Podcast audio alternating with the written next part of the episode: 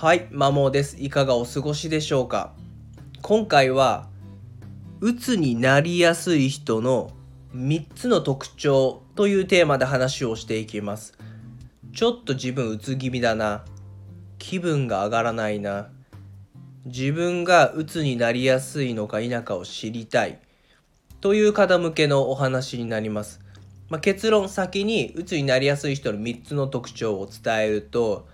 1つ目が人に弱みを見せられない。2つ目が人に頼ることができない。3つ目が根が真面目で思い込みが強い。もう一度お伝えすると1つ目が人に弱みを見せられない。2つ目が人に頼ることができない。3つ目が根が真面目で思い込みが強いの3点になります。これ学習塾でこれまで100組以上の親子というか子供を見てきたんですけどもそういった中でうつ気味の子っていうのを何人も見てきたんですね。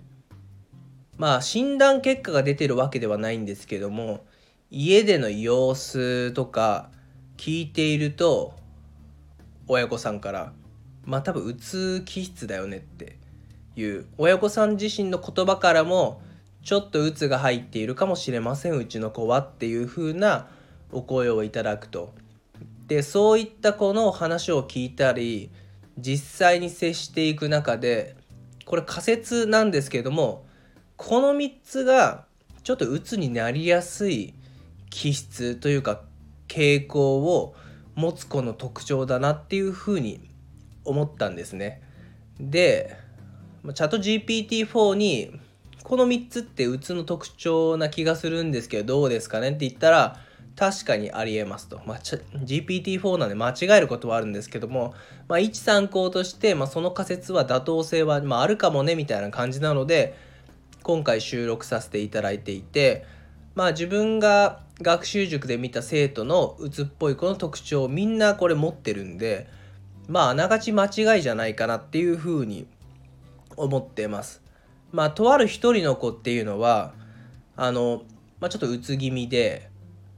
受験時とかはストレスでなんか授業に来れないっていうのもありましたね。で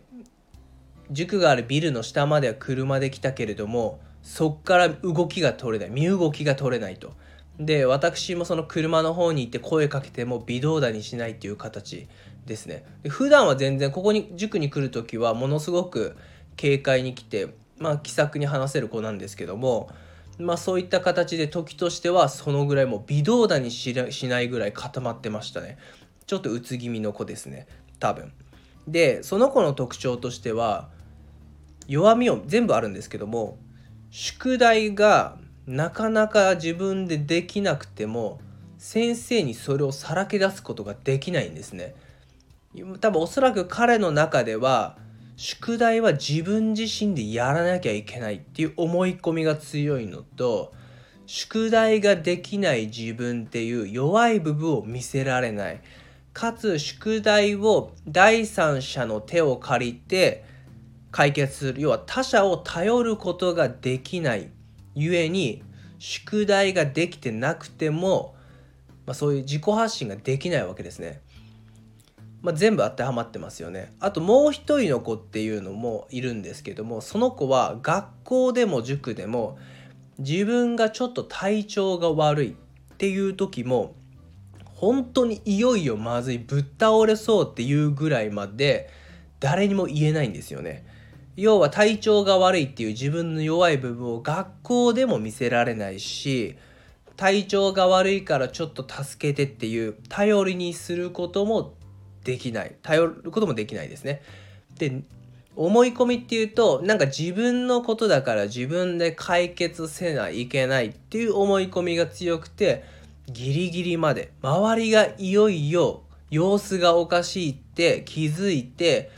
手を差し伸べるまでは自分から発信ができないっていう感じで、まあ、弱みを見せられないし頼ることもできないし真面目で思い込みが強いゆえに、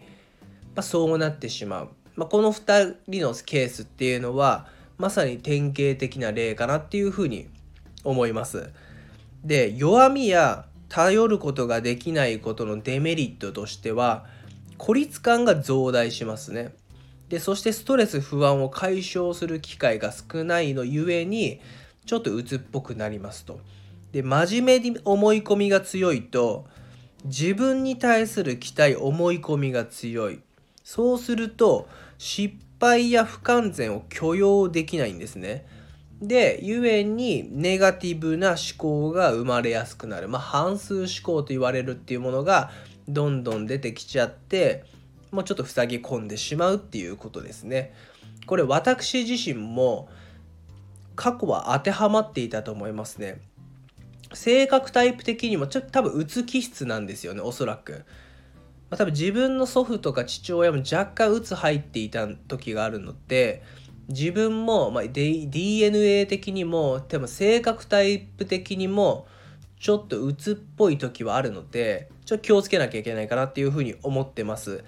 ただ最近あまりその症状というかテンションの低さっていうのは出てなくてこれなんでかっていうとちょっと本で学んだんですよね、まあ、何を学んだかっていうと例えば残酷すぎる人間関係の法則っていう本ではまあ、どのように人間関係を構築してっていったらいいんだと。あなたの幸せをになるための人間関係をどう構築するかっていう風な方法が書いてある本なんですけどもここには脆弱性要は弱みを友人に見せることがまあ要は親友となれるものを作れるっていう風に書いてあるんですね。まあ、あとは時間なんですけども本当にこの人だっていう人にいればまず時間を共にする多くするっていうこととあとはあなたの弱みを見せることでまあより良い人間関係が作れるっていうことなんですね。で人間やっぱ弱みを見せてしまうとそれを突き入れらつけ入られる恐れがあるのでなかなか弱みを見せられないと。まあ一部の人は誰かの弱みを見たらそれをつけ入ろうっていう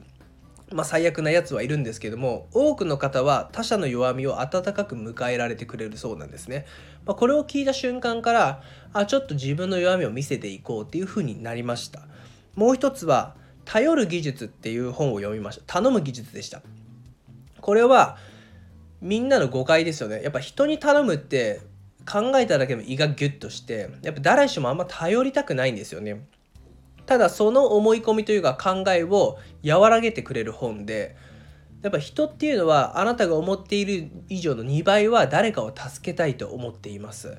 で一度仮に頼りにして断られたとしてももう一回断られるっていうことは少なくてむしろなんか OK してくれる確率は高いんですね。というのもやっぱ断る側もなかなか申し訳ないという気持ちを思って断るんで次は力になりたいっていう思いが強くなるそうです。あとあのこれ自分も驚いたんですけどもただ誰かが助けを求めたと。では助けた人と助けられた人どっちが相手に好意を抱きやすか抱きやすいかっていうとイメージとしては要は助けた人に対して助けられた人が多分好意を抱きそうですよね。要は助けてもらってるわけだから。ただ実のところこれ逆なんですね。助けた人の方が助けられた人に好意を抱きやすいらしいです。好感を持つわけですね。だからぶっちゃけ助けを求めた方があなたは好意を抱かれやすいしまあ、自分も助かるしいいことずくめなんですよね。って考えるデータをした瞬間にあもっと人に助けを求めようっていうふうに思いました。ただ注意点としてはあなたも常に誰かをいつでも助けるっていう余力があればそういう心の持ちようじゃないとただのテイカーになってしまって周囲は離れていくだからあなたもいつでも誰かを助けますだからこそあなたもいつでも誰かに助けを求めましょうっていうことですねであとこの本にはどのようにして助けを求めたらいいのか要は頼りにしたらいい頼めばいいのかっていうのも書かれておりました。で最後ですね思い込みなんですけどもいろんな思い込みを自分持っていてまあ、それを払拭していったわけなんですけども、まあ、それに役立ったのが NLP ですね、まあ、成功心理学と言われるものでそこにビリーフっていう考え方があるんですね。これ思い込みや信念っていう意味なんですけどもそれを書き換えるっていうアプローチがこの NLP ではできるのでそれを巧みに活用して自分は書き換えてます。でとはいえ NLP ってちょっと無意識とかが入ってくるのでうさんくささも多分人によってはあるんですよね。まあ、そういった場合は自分の思考が頭に浮かんだら、まあ、それ本当なのっていうふうにもう一人の自分で疑うっていうことをしてます根底は自分自身を信じているけれども一つ一つの考えは本当にそうなのっていうふうに疑うことで思い込みっていうのは変えられる払拭できるからっていうふうに思いますので是非参考にしてくれたら嬉しいです。最後までお聴きいただきありがとうございました。それでは良い一日をお過ごしください。